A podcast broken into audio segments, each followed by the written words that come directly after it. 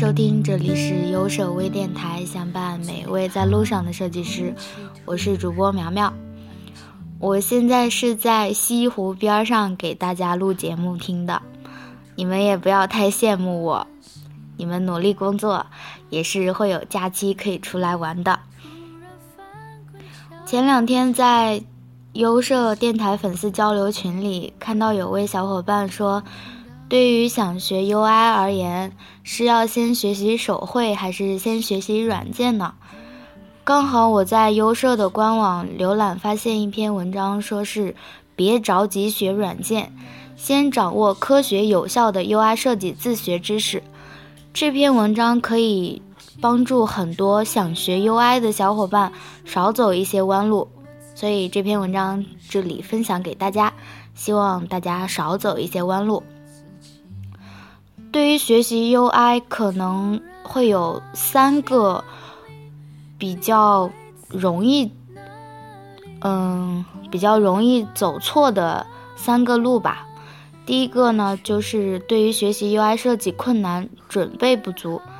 因为可能大家觉得学习 UI 而言，就是画画图标呀，或者是嗯，掌握一些基本的软件。这样的话，对于一个真正的 UI 设计师而言，其实是差很多的。他们一个真正 UI 设计师是能够左右产品优劣、驱动产品研发的关键角色。所以，大家对于 UI 的理解呢，也不要仅仅是趋于表面而已。第二呢，就是公认的吧，公认的容易走弯路的，就是。学习说，呃，会了 PS、AI 等工具，然后绘画图标了。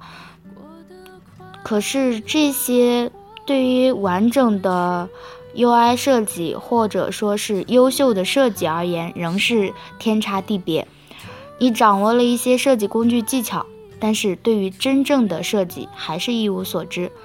第三就是审美能力不足。说到审美能力不足的话，应该算是我们这一代人，或者说是几代人共同的问题吧。由于我们整个教育体系对于学生在美学教育上不够重视，所以也导致了我们从小就缺乏艺术和美的熏陶。美术课呢，又往往被语数外等主课霸占，所以我们的审美。和感知判断的能力是很差的。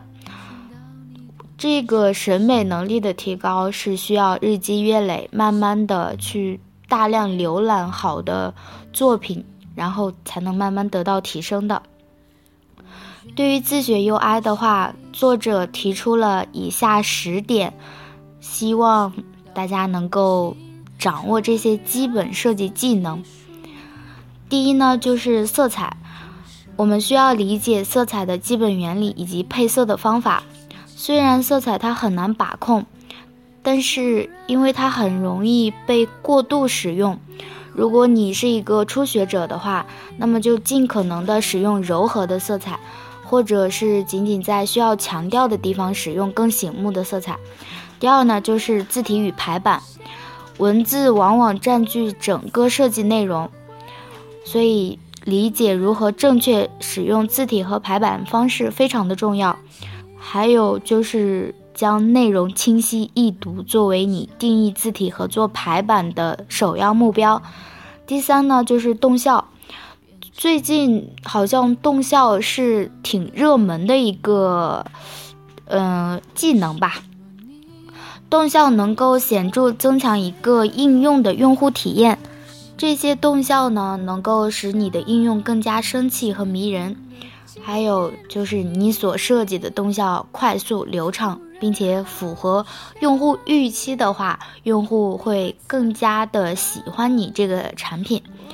还有图标，优秀的图标往往是和我们每一天见到的事物紧密关联的，比如相机、垃圾桶、云等等。能够让人一眼就能够识别出它所代表的功能呢？这些良好的辨识度的图标也能够给用户留下一个非常好的体验。还有声效，这是一个在设计中运用的很少的一个方面吧，但是恰如其分的生效能够提升用户体验。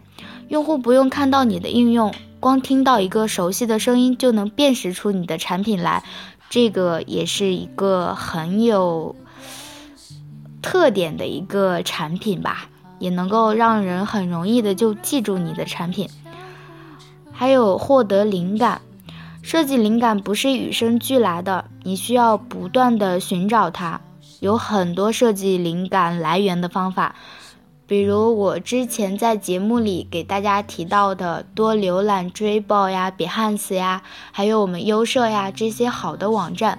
这些方法呢，可以帮助你去提升自己的设计能力，也能帮你获得更多的设计灵感。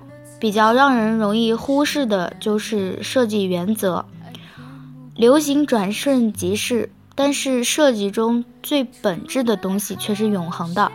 我们很多时候就可能说，太过于重视技能，而忘记了这些设计原则。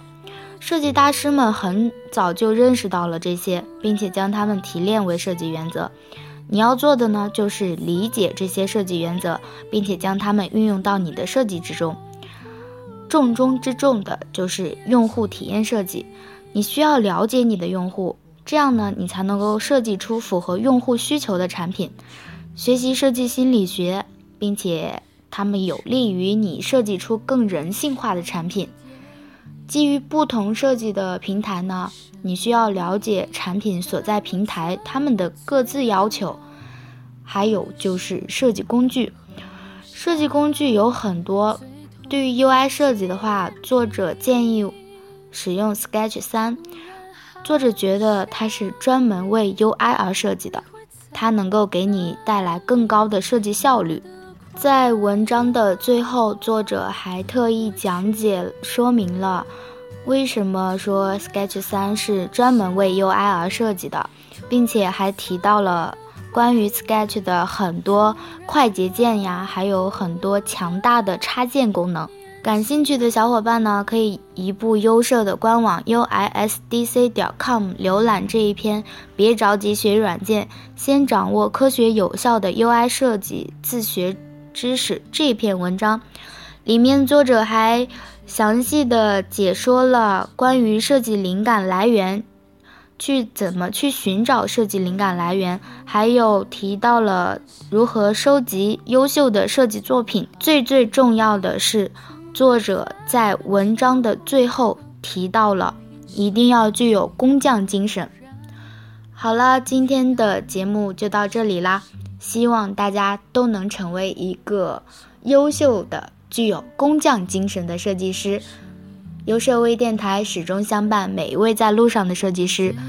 我们下期见啦，拜拜。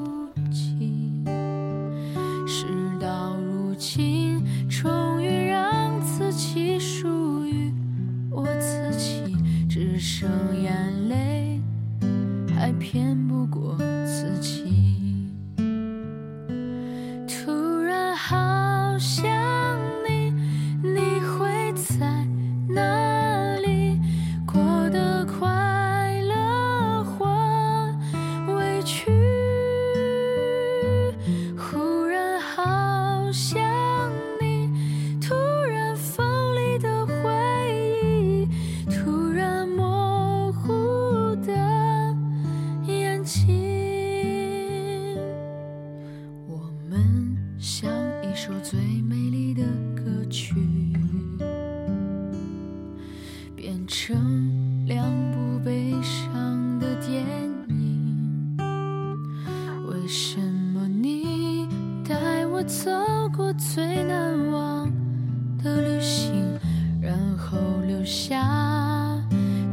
送的纪念品。